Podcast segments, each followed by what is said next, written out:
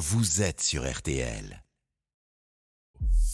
Julien Cellier, l'invité d'RTL Soir. 18h17 minutes. Bonne fin de journée. Vous écoutez RTL Soir et avec Bernard Lehu, notre monsieur littérature. Bonsoir Bernard. Bonsoir Julien. Nous vous proposons maintenant de prendre de la hauteur, de l'altitude avec notre invité, écrivain, voyageur à succès. Bonsoir Sylvain Tesson. Bonsoir. Votre nouveau livre, Blanc, paraît aujourd'hui même chez Gallimard. Blanc parce que vous y racontez votre épopée à ski et en chaussures à crampons, la traversée des Alpes, de Menton à Trieste en passant par euh, l'Italie, la Suisse, l'Autriche, la Slovénie, traverser en trio des kilomètres euh, avalés dans le froid, le vent, face aux éléments. Nos auditeurs se demandent peut-être pourquoi s'infliger un tel défi. Vous écrivez nous poursuivions un rêve d'enfant, l'école buissonnière géante. C'est une quête ou c'est une fuite, ce voyage?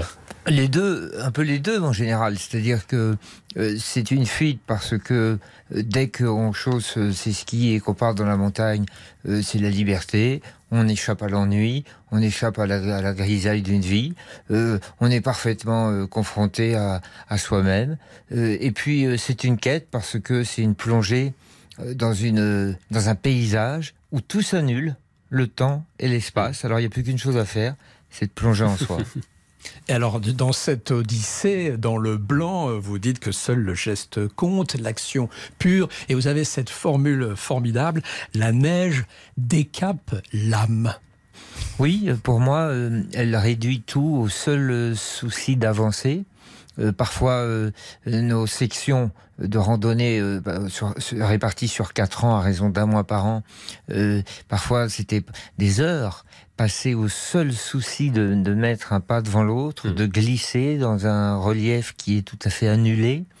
Donc on a l'impression de flotter dans, dans un rêve. Le seul son qu'on entend, c'est le cisaillement des skis sur la neige. Il faut faire attention à l'endroit où on passe. Alors pour cela, mon, le guide de haute montagne, euh, Daniel Dulac, était évidemment un guide euh, suprême. Moi, je m'en remettais à lui. votre ami, votre compagnon de cordée, en quelque sorte. C'est un, ami avec qui je cours les parois depuis 20 ans et j'ai une confiance absolue en son instinct et en sa capacité de circuler. Mais moi, je, je voyais ça comme un voyage absolu, hmm. une espèce de définition suprême du voyage où on réussit enfin à, à s'oublier complètement. Vous acceptez à la fois le danger et la souffrance. D'ailleurs, vous inventez un barème de cette souffrance qui tient en trois lettres, le DAF. Expliquez-nous ça. Oui, ce que je vais appeler le DAF, c'est l'acronyme de la douleur, de l'angoisse et de la fatigue. Alors, c'est la, c'est la réduction à une comptabilité du pire de la journée. Euh, la douleur, c'est quand euh, on est, on est perclus de, je sais pas quoi, de, de courbatures ou, de, ou qu'on a fait une mauvaise chute. L'angoisse, c'est parce qu'il y a toujours la, la menace de l'avalanche euh, au cours de, toutes ces, de tous ces mois qu'on a passés dans la montagne. Puis la fatigue, ben c'est la fatigue, c'est quand on accumule les journées et, puis les, et, les mètres de dénivelé. Parfois, on montait 2000 mètres de dénivelé par jour. Mais tout ça, c'est la, c'est la part, euh, j'allais dire maléfique de euh, du raid Mais il y a aussi une part bénéfique qui était tout, tous ces petits malheurs qui sont des petits tracas sont lavés par la contemplation permanente et la Hmm. La traversée de la beauté, en fait.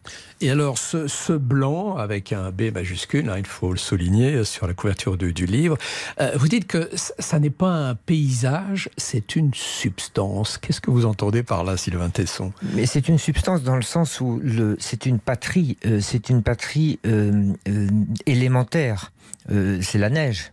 La neige, c'est à la fois spatial et en même temps temporel. C'est une couverture qui recouvre le relief qui, donne une autre forme au monde, qui est une forme qui annule d'ailleurs le relief, qui annule la vision. Parfois, on a l'impression de s'enfoncer dans une sorte de rêve éveillé, d'éclat. Euh, et puis c'est temporel parce que c'est saisonnier, donc ça va fondre. On ne fait que glisser sur une surface éphémère. Et pour toutes ces raisons-là, c'est beaucoup plus une substance qu'une matière. Une substance dans laquelle on s'enfonce, et une substance qui finit d'ailleurs par vous envahir. Totalement, non pas vous ensevelir, mais vous envahir au point que vous finissez par ne plus avoir de regrets, plus avoir de souvenirs, plus, plus avoir de désir ni d'ambition. Vous, vous, vous êtes ramené au seul principe d'avancer. Mm, mm. Vous ensevelir, vous venez de prononcer ce, mot. Est-ce que vous avez eu peur euh, au cours de, ces randonnées à travers les Alpes à skier et, l'hiver? Moi, j'ai pas tellement le vertige sur les parois rocheuses où je grimpe très souvent, mais je trouve que les axes de perspective que le regard capte quand on monte sur, ou qu'on descend des pentes à 50 degrés avec de la glace et où il y a une espèce de convergence de toutes les lignes de fuite et que vous êtes sur vos deux quarts de ski en train d'essayer de monter et de tenir l'équilibre, alors là oui, ça me faisait souvent peur et j'ai ressenti des vertiges qui étaient des craintes de la glissade et alors que je n'ai pas la crainte de la chute.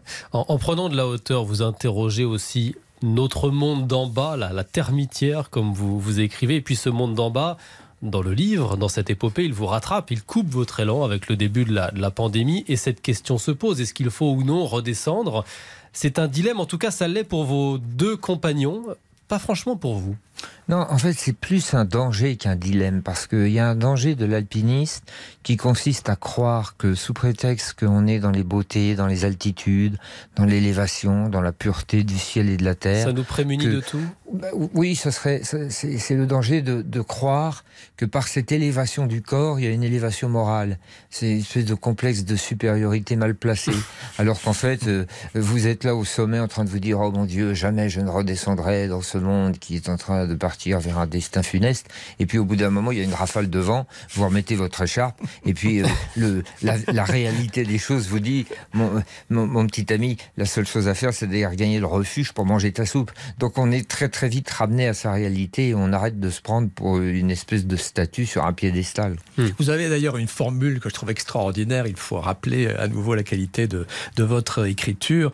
Euh, vous dites l'alpinisme, c'est l'alternance quotidienne entre la vie de sportif et la vie de vieille dame entre justement cette journée où on brave les plus grands dangers. Et puis le soir on n'a qu'une hâte arriver au refuge c'est de préparer sa petite soupe son petit thé bien chaud. Pour apprécier l'oisiveté c'est ce que vous dites. Oui c'est une oscillation qui est assez merveilleuse entre des difficultés qui sont vraiment indéniables une espèce de lessiveuse de froid de vent de et d'effort et de mmh. dénivelé. Et le soir le cocon du refuge, presque maternel en fait, le bois, la chaleur, c'est c'est une c'est la, la, définition du luxe en fait, mm c'est le luxe comme cessation de, de la souffrance euh, plutôt que comme sophistication. On n'a pas besoin de manger des écrevisses à la truffe dans des jacuzzi ouais. de champagne, ça m'est jamais arrivé d'ailleurs, et je, je souhaite que ça ne m'arrive jamais. Je préfère un thé chaud après avoir eu froid et mmh. je préfère un, un poêle dans un chalet en bois après une tempête sur un glacier. Alors vous écrivez ici sur les Alpes, mais vous avez beaucoup aussi voyagé, on le sait, en Russie, écrit sur la Russie. Je voudrais avoir votre regard sur ce conflit qui, qui euh, agite l'actualité depuis des mois maintenant. Le slavophile que je suis est malheureux, c'est ce que vous avez expliqué il y a quelques semaines. Oui, parce que moi, mon, mon amour pour la, le, la profondeur slave de l'Europe, pour la Russie, pour la part euh, d'absolu et de violence que tous les arts et les lettres russes ont donné au monde, n'a pas varié.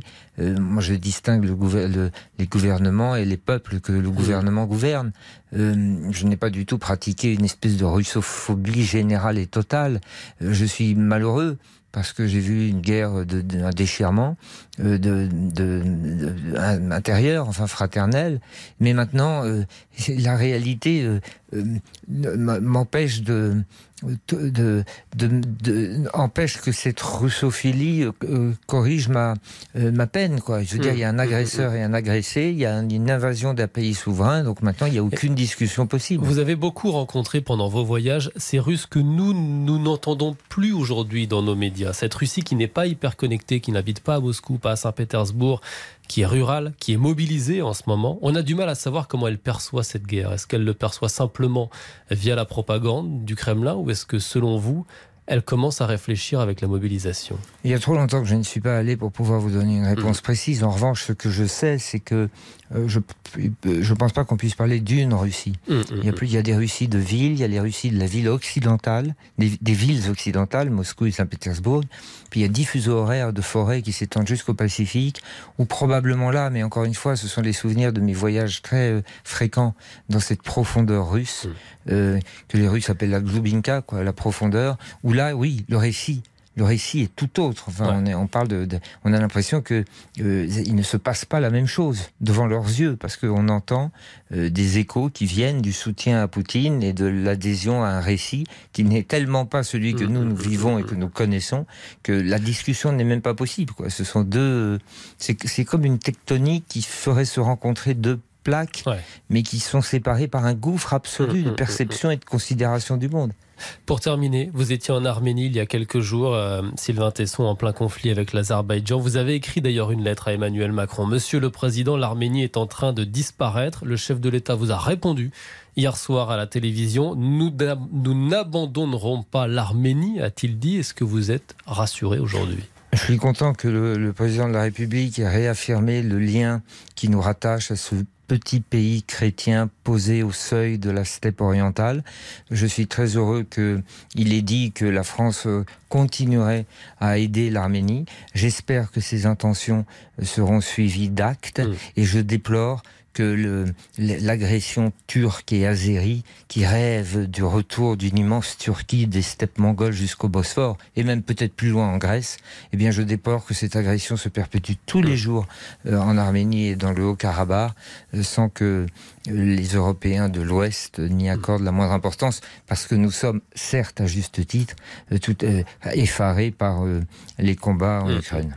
Merci Sylvain Tesson. Blanc, votre livre est publié chez, chez Gallimard. Bernard Lehu. Avec juste un bandeau sur le livre qui rappellera à vos lecteurs votre succès précédent, La Panthère des Neiges. Blanc chez Gallimard. Merci Sylvain Tesson. Petite pause et puis RTL Soir va continuer de vous informer. Vos dessous de l'actu, on va s'interroger pourquoi le gouvernement patine sur la crise des carburants? Pourquoi ne l'a-t-il pas vu venir? Et puis laissez-vous tenter dernière avec toute autre chose, une chanson inédite de Queen. Oui, oui, de Queen. À tout de suite sur RTL. RTL Soir.